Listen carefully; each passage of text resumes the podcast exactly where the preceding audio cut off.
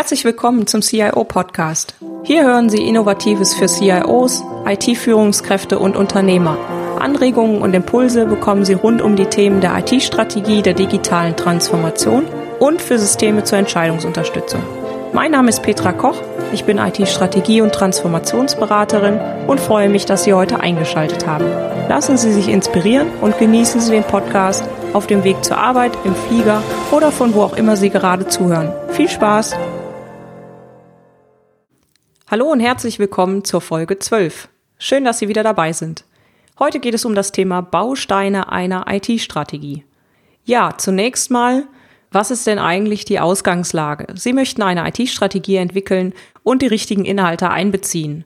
In Folge 4 haben wir ja schon darüber gesprochen, warum es eigentlich sinnvoll ist, eine IT-Strategie zu entwickeln. Wenn Sie die Folge noch nicht gehört haben, können Sie das ja gerne jederzeit nachholen.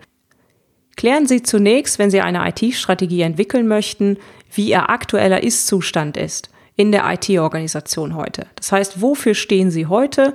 Was sind Ihre Stärken? Was sind Ihre Schwächen? Was können Sie ähm, noch verbessern? Und an welcher Stelle haben Sie Chancen und Risiken?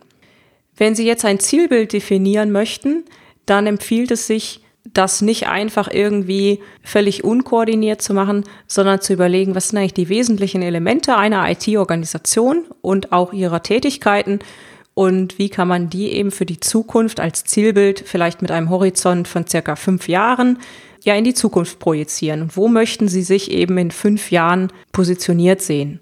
Das ist ja eigentlich der Hintergrund einer IT-Strategie, dass Sie einen Weg bekommen eine, also nicht schon einen vorgefertigten Weg, aber ein Zielbild, wo sie mit gewissen Rahmenparametern sich hinbewegen können. Und ja, diese Bausteine einer IT-Strategie, dafür habe ich sozusagen ein IT-Strategiehaus entwickelt. Und dieses IT-Strategiehaus besteht aus neun Bausteinen. Zunächst mal erzähle ich Ihnen, welche Bausteine in diesem Haus vorhanden sind und dann gehen wir auf die einzelnen Punkte nochmal näher ein. Also Baustein Nummer eins ist die IT-Vision und die IT-Mission. Da können Sie sich unter der Podcast-Folge 8 nochmal die ganzen Details zur IT-Vision und Mission anhören. Der Baustein Nummer zwei ist die IT-Steuerung und das ganze Thema IT-Governance und Controlling. Das heißt, es diese beiden Blöcke, IT-Vision und IT-Mission und die IT-Steuerung, die bilden sozusagen das Dach dieses Hauses. Dann geht es weiter als Punkt drei mit Produkten und Services und IT-Innovationen. Also hier überlegen Sie, was sind die wesentlichen Produkte und Services, die wir anbieten und was sind unsere IT-Innovationen. Punkt 4 des Hauses ist das IT-Projektportfolio-Management. Also Sie sind in der IT ja meistens in Projekten eingebunden. Insofern ist das ein ganz wichtiger Bestandteil, sollte auch in der IT-Strategie nicht fehlen. Punkt 5 die IT-Prozesse und das Thema IT-Sicherheit. Also welche Prozesse haben Sie erstmal in der IT innerhalb und vielleicht aber auch ranken Sie noch in die Geschäftsprozesse mit hinein, in die Ihrer Fachbereiche. Punkt 6. Das Thema IT-Architektur, da gehe ich gleich nochmal, wie gesagt, besonders drauf ein. Und das Thema Lösungsdesign, das heißt, wie kommen Sie eigentlich zu neuen Lösungen? Was sind Ihre Methoden und Tools, die Sie vielleicht anwenden, um für die IT-Architektur die passende Lösung zu finden. Punkt sieben ist das Thema Lieferantenmanagement. Das klingt jetzt vielleicht zunächst etwas seltsam, aber ich hatte ja auch schon mal darüber gesprochen, dass es in der Zukunft aus meiner Sicht weggeht von dem Paradigma Plan, Build, Run hin zu einem äh, neueren Paradigma, das vielleicht Innovate, Design, Transform heißen könnte. Und da werden sie einfach weniger selber fertigen und vielleicht auch das ein oder andere zukaufen. Und das Thema Lieferantenmanagement wird dann eben wichtiger werden. Punkt 8 ist das Thema Anforderungsmanagement. Absolut essentiell. Das heißt, Sie sollten die Anforderungen Ihrer Fachbereiche verstehen und schauen, mit welchen Fragen, Nöten und äh, ja, Problemstellungen, die auf Sie zukommen. Und äh, das ist eben auch ein wichtiger Block. Und dann Punkt 9 ist auch schon der letzte Bestandteil oder Baustein dieses Hauses für die IT-Strategie. Das ist der Punkt Menschen und Kultur oder auch Transformation. Ja, das ist äh, sozusagen das Fundament dieser IT-Strategie sind die Menschen, die Unternehmenskultur und ihre Veränderungsbereitschaft, eben das alles umzusetzen und zu bewegen.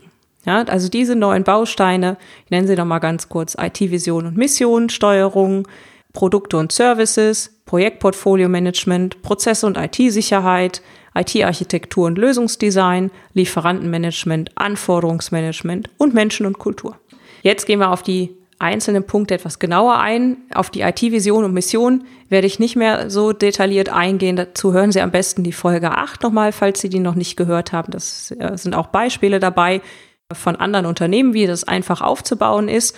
Und eine Vision und Mission, nur so viel dazu, ist eigentlich Ihr Auftrag. Das ist das, wofür Sie morgens loslaufen, wofür Sie aufstehen, wofür Ihre IT-Organisation antritt. Und hier gehen wir direkt zum zweiten Punkt, die IT-Steuerung und Governance. Ganz wichtiger Punkt. Sie wollen ja Ihre IT-Organisation auch organisatorisch richtig aufstellen. Da gibt es verschiedene Fragestellungen, die man zum Beispiel unter diesem Punkt beleuchten könnte. Das ist zum Beispiel, ist Ihre IT-Organisation international unterwegs? Ist es national? Gibt es verschiedene Steuerungsmodelle für den nationalen Teil oder für den internationalen Teil? Von der organisatorischen Ausrichtung her, wie stellen Sie die Organisation auf, also sogenannte Archetypen der Organisation? Sie sollten klären, welche Rollen und Verantwortlichkeiten gibt es in Ihrer IT-Organisation, vor allen Dingen auch im Hinblick auf die verschiedenen Tätigkeiten. Dazu eignet sich zum Beispiel eine RACI-Matrix, also wo Sie Verantwortlichkeiten festlegen, Wer wird als Beratung hinzugezogen? Wer wird vielleicht über verschiedene Themen noch informiert? Und in diesem ganzen Block Governance ist es auch wichtig, dass Sie eine Art Controlling-Prozess etablieren. Sowohl von der strategischen Ebene, dass Sie überprüfen, wie wird eigentlich Ihre IT-Strategie umgesetzt? Funktioniert das alles so, wie Sie sich das vorgenommen haben? Also quasi strategische Controlling darüber legen, aber auch das operative Controlling Ihrer IT sollte in dem Punkt von der IT-Strategie her mit berücksichtigt werden, aus meiner Sicht. Der dritte Punkt, Produkte und Services und Innovationen. Da geht es darum, welche Produkte und Services bieten Sie Ihren Kunden eigentlich an oder wollen Sie in Zukunft mit Ihrer IT-Strategie anbieten? Es geht auch darum zu schauen, was passiert eigentlich mit neuen Technologien? Welche Technologien sind im Moment heute aktuell? Welche könnten aber auch in Zukunft aktuell werden? Das heißt, eine Art Scouting für neue Technologien wie eine Art Trendradar oder eine, eine Art Trendvorschau, dass Sie wissen, wann muss ich mich denn eigentlich mit dieser Technologie beschäftigen. Das hilft Ihnen auch dabei für die Zukunft, gute Produkte und Services zu entwickeln, weil sie können ja schlecht in einer IT-Strategie sagen, ich möchte in vier Jahren dieses Produkt entwickeln oder diesen Service entwickeln.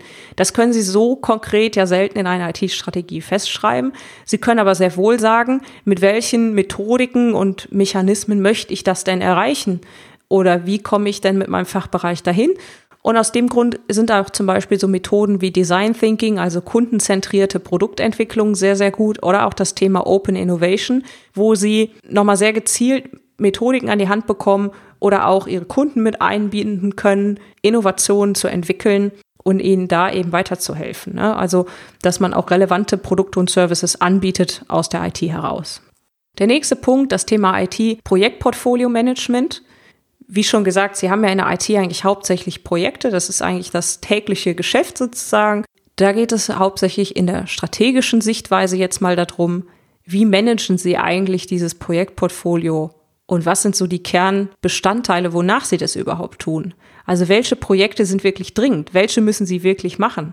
Welche Bewertungskriterien können Sie festlegen für die Einordnung in dieses Portfolio? Also wonach machen Sie jetzt fest, ob das eine Projekt vor dem anderen durchgeführt wird oder wonach vielleicht ein Projekt auch gar nicht durchgeführt wird. Ja, also ist das Projekt nur ein Selbstzweck? Prüfen Sie das vorab oder haben Sie wirklich konkrete, ja, sag mal Checklisten oder nennen wir es mal Kriterien, die Sie anlegen, um dieses Projektportfolio einmal zu durchleuchten und eben auch wenn neue Anfragen kommen, neue Projektanfragen kommen, diese daraufhin zu prüfen.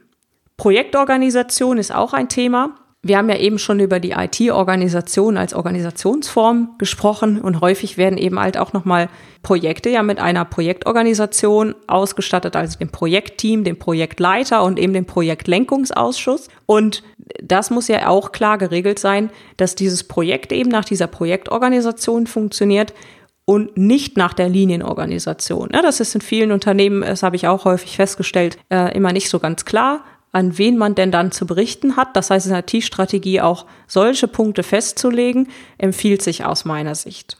Bei Projekten sind wir auch ganz klar immer bei Projektmethodiken und Vorgehensmodellen.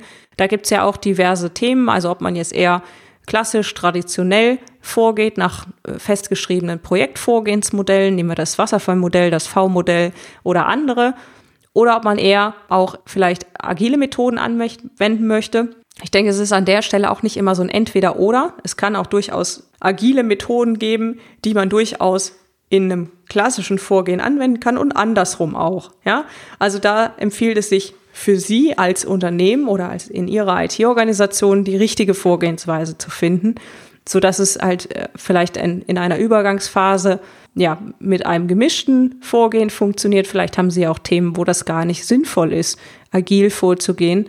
Und andersherum, vielleicht haben Sie Themen, wo das sehr, sehr sinnvoll wäre, agil vorzugehen. Das muss man eben im Einzelfall dann entscheiden. Aber das schreiben Sie ja dann auch in Ihrer IT-Strategie für sich selber fest. Da gibt es eben kein, ja, kein Standardvorgehen sozusagen.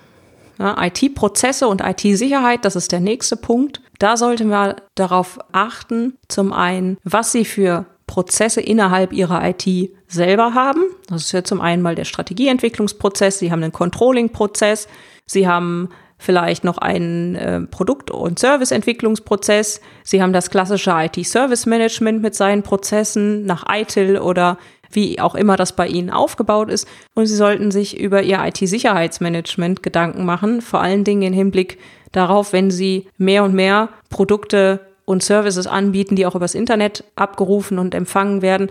Da sind Sie ja doch mit der IT so weit, dass Sie deutlich mehr Systeme ans Internet direkt anschließen und eben nicht mehr im geschützten Firmennetz sozusagen oder schon noch im geschützten Firmennetz anbieten, aber doch mit deutlich mehr Schnittstellen zum Web. Und das sollte eben auch besonders dann da berücksichtigt werden. Gut, der nächste Punkt, IT-Architektur und Lösungsdesign. Worum geht es bei IT-Architektur? Das umfasst ja viele Bestandteile und viele Bereiche.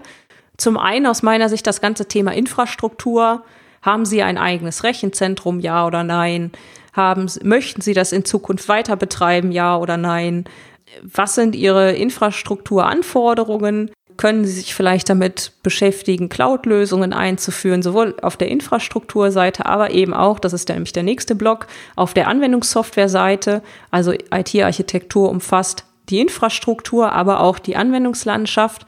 Also zum Beispiel so Themen wie Standardsoftware oder haben Sie gewisse Sachen, die Sie individuell für sich selber entwickeln da kommt eben auch das ganze Thema Lösungsdesign mit da rein. Das, was wir eben unter Innovation schon mal gehört haben. Also auch hier sind zum Beispiel Design Thinking Methoden sehr, sehr wertvoll, um einfach mal zu schauen, wie soll ich denn eigentlich so eine Softwarelösung konzipieren und designen, damit sie auch meinem Kunden nützt und damit der das auch möglichst einfach von seiner sogenannten User Experience erleben kann. Ne?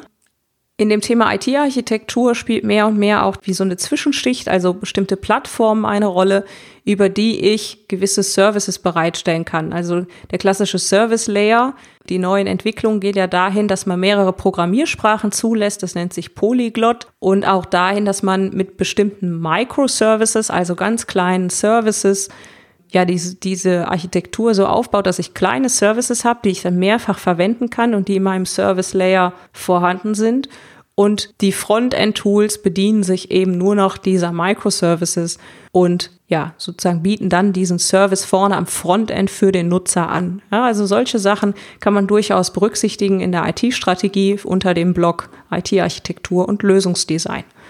Es ist ja gerade auch schon angeklungen, wenn wir jetzt zum nächsten Punkt gehen, Lieferantenmanagement, dass wir vielleicht nicht mehr alles durch Cloud-Lösungen oder durch andere Entwicklungen, die wir vielleicht vorsehen in der IT-Strategie, nicht mehr alles selber fertigen. Vielleicht haben wir das auch in der Vergangenheit nicht getan oder ähm, Sie haben heute schon bestimmte Lieferanten, die Sie als feste Lieferanten eingeplant haben. Dann ist die Frage, wie managen Sie diese Lieferanten? Wie entscheiden Sie, wann etwas eingekauft wird? Oder welche Kriterien legen Sie da zugrunde? Aus meiner Sicht sind da zwei Punkte zu berücksichtigen. Zum einen haben Sie einen geschäftskritischen Prozess oder ein geschäftskritisches System. Dann sollten Sie sehr genau überlegen, welche Partner und ob Sie überhaupt Partner damit ranlassen. Ja, also ich hatte das auch schon mal gesagt. Das wäre so, als würde Google zum Beispiel seinen Suchalgorithmus outsourcen. Ja, also wenn Sie etwas haben, was ganz konkret nur auf Ihr Geschäft passt oder wo Sie einen Wettbewerbsvorteil mit haben, dann sollten Sie sehr genau überlegen, ob Sie das auslagern oder ob Sie sich selber intern das Know-how dafür aneignen. Weil das kann durchaus ja zukünftig auch ein sehr großer Wettbewerbsvorteil sein. Dann der nächste Punkt, wie viele Provider sind denn eigentlich beteiligt? Also haben Sie präferierte Lieferanten?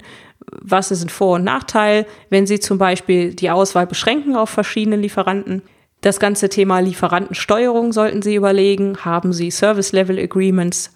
Und wenn ja, wie sind die gestaltet? Müssen die auch vielleicht nochmal umgestaltet werden, wenn Sie jetzt zukünftig ja vielleicht nochmal andere Komponenten in Ihre IT-Architektur einbinden? Das heißt, all das sollte man unter dem Block Lieferantenmanagement nochmal betrachten. Und dann haben wir den nächsten großen Block, das ist das Thema Anforderungsmanagement. Anforderungsmanagement, was heißt das eigentlich? Anforderungsmanagement ist, wenn der Fachbereich und die IT zusammenarbeiten und die Anforderungen klären für eine neue Software, ein neues Produkt oder ein Service. Also es wird auch allgemein häufig unter dem klassischen Namen Business und IT Alignment gefasst. Man könnte auch ganz einfach sagen, es geht darum, die Kundenschnittstelle zu managen. Also, wo werden die Anforderungen vom Kunden mit der IT zusammen besprochen und wie können sie dann daraus bestimmte Services und Produkte entwickeln. Und was ist dem Kunden vor allen Dingen wichtig? Was sind seine Kriterien, die er in jedem Fall erfüllt haben will? Und was sind vielleicht Anforderungen, die nice to have sind? Ja, also Anforderungen, auf die der Kunde verzichten kann, die jetzt nicht in der ersten Version gleich vorhanden sein müssen. Und so kann man das eigentlich gut aufteilen, damit sie auch, wenn sie agil zum Beispiel arbeiten, ein Produkt entwickeln können, was zunächst mal die Mindestanforderungen hat, also ein Minimum Viable Product, wo sie dann erstmal sagen können, das sind die Basisanforderungen, die haben wir jetzt geliefert in Version 1 und dass sie in Version 2 eben immer weiter diese anderen Funktionalitäten anbauen. Und solche Anforderungen können ja aus verschiedenen Bereichen Ihres Unternehmens kommen. Also Sie können zum einen Anforderungen aus allen Fachbereichen haben. Also es ist ganz klar, das haben Sie heute auch schon. Wenn Sie vielleicht überlegen, eine gewisse digitale Unit aufzubauen, dann können Sie auch aus dieser noch Anforderungen bekommen. Dann geht es eben darum, auch zu gucken, äh, wie geht man dann mit den verschiedenen Anforderungen um. Die können sich ja vielleicht auch mal widersprechen. Auch das gehört aus meiner Sicht dazu, in der Kundenschnittstelle zu managen. Und die Anfragen können auch aus der IT selber kommen. Ne? Also sie können ja auch Updates einspielen müssen oder sie können andere Sachen haben. Und auch das sollte eigentlich über diesen Anwendungs- oder über diesen Anforderungsmanagement-Prozess gehen, aus meiner Sicht. Also, dass sie alle Anforderungen, die an ihre IT, an ihre Teams gestellt werden, über einen zentralen Weg lenken, dass sie sie zum einen auch erfassen und dokumentieren und wissen, was wurde wirklich geändert oder was wird auch angefragt und es dann auch entsprechend managen können, dass sie es eben auf der Zeitschiene einplanen können und in ihr Projekt Portfolio-Management auch entsprechend eingeben können. Ja, diese, diese Verbindung ist häufig, das sehe ich in Firmen, die ist nicht ganz durchgängig. Und es wäre, glaube ich, sehr, sehr, sehr gut, dass in der Zukunft für ihre, für ihre strategische Ausrichtung auch dieser Prozess durchgängig ist und nicht irgendwo zwischendrin stoppt. Der letzte Baustein einer IT-Strategie ich sage jetzt hier der letzte, aber es ist eigentlich auch ein ganz, ganz wesentlicher Punkt, ist das Thema Menschen, Kultur und Transformation. Ich hatte ja auch gesagt, das ist eigentlich das Fundament dieses IT-Strategiehauses. Und da geht es darum zu verstehen, was sind denn die Skills ihrer Mitarbeiter, was sind die Fähigkeiten, die sie heute haben. Vielleicht haben sie auch schon bestimmte Fähigkeiten oder so eine Fähigkeitsanalyse schon mal gemacht, dass sie das schon mal ausgewertet haben. Sie sollten sich in jedem Fall überlegen, welche Fähigkeiten benötigen Sie als IT-Organisation in der Zukunft und was sollten natürlich Ihre Mitarbeiter dann auch mitbringen? Vielleicht entsprechende Schulungsprogramme auszuarbeiten, bestimmte Trainingsmaßnahmen einfach zu überlegen. Überlegen Sie sich doch mal, wenn Sie vor allen Dingen auch wachsen wollen und ausbauen wollen, was motiviert denn einen Mitarbeiter in Ihrer Firma zu arbeiten? Warum soll der ausgerechnet bei Ihnen in der IT arbeiten? Was macht Sie besonders? Und was sind so die Fähigkeiten, die vielleicht auch ja einzigartig für ihre für ihre Firma sind? Das Thema Arbeitsklima, wie wollen Sie die Kultur gestalten im Unternehmen, dass es auch für die Mitarbeiter interessant ist, dass sie auch gerne bei Ihnen arbeiten und dass sie vor allen Dingen, wenn sie das tun, also gerne bei Ihnen arbeiten, auch für Ihre Kunden das maximale Ergebnis liefern. Also ja wirklich dann auch innovativ sind, kreativ sind, sich Gedanken machen und sich einbringen. Ich denke, das ist extrem wichtig und da sollten Sie auch ein Stück weit darauf achten, wenn Sie Ihre IT-Strategie festlegen. Bei allen Kostenzwängen, die es gibt und die auch in den Controlling-Themen ja immer mit berücksichtigt werden, aber auch nicht nur Kosten entscheiden, sondern nachher auch, wie schnell ihre Mitarbeiter das vielleicht umsetzen können. Das spart im Endeffekt auch an der einen oder anderen Ecke Kosten und es macht ihr Ergebnis auch noch besser aus meiner Sicht. So viel für heute zu den Bausteinen der IT-Strategie. Alle Shownotes mit Details zu dieser Podcast-Folge und dem Transkript sowie weiterführende Links, unter anderem auch zu IT-Strategie Online-Seminaren, die ich anbiete, finden Sie unter www.cio-podcast.de slash CIO 012. Herzlichen Dank fürs Zuhören. Sie hörten den CIO-Podcast mit Petra Koch. Wenn Ihnen der Podcast gefallen hat, freue ich mich über eine Bewertung bei iTunes. Sie helfen damit, den Podcast bekannter zu machen. Alle Shownotes zum Podcast finden Sie unter www.cio-podcast.de. Dankeschön und auf Wiederhören.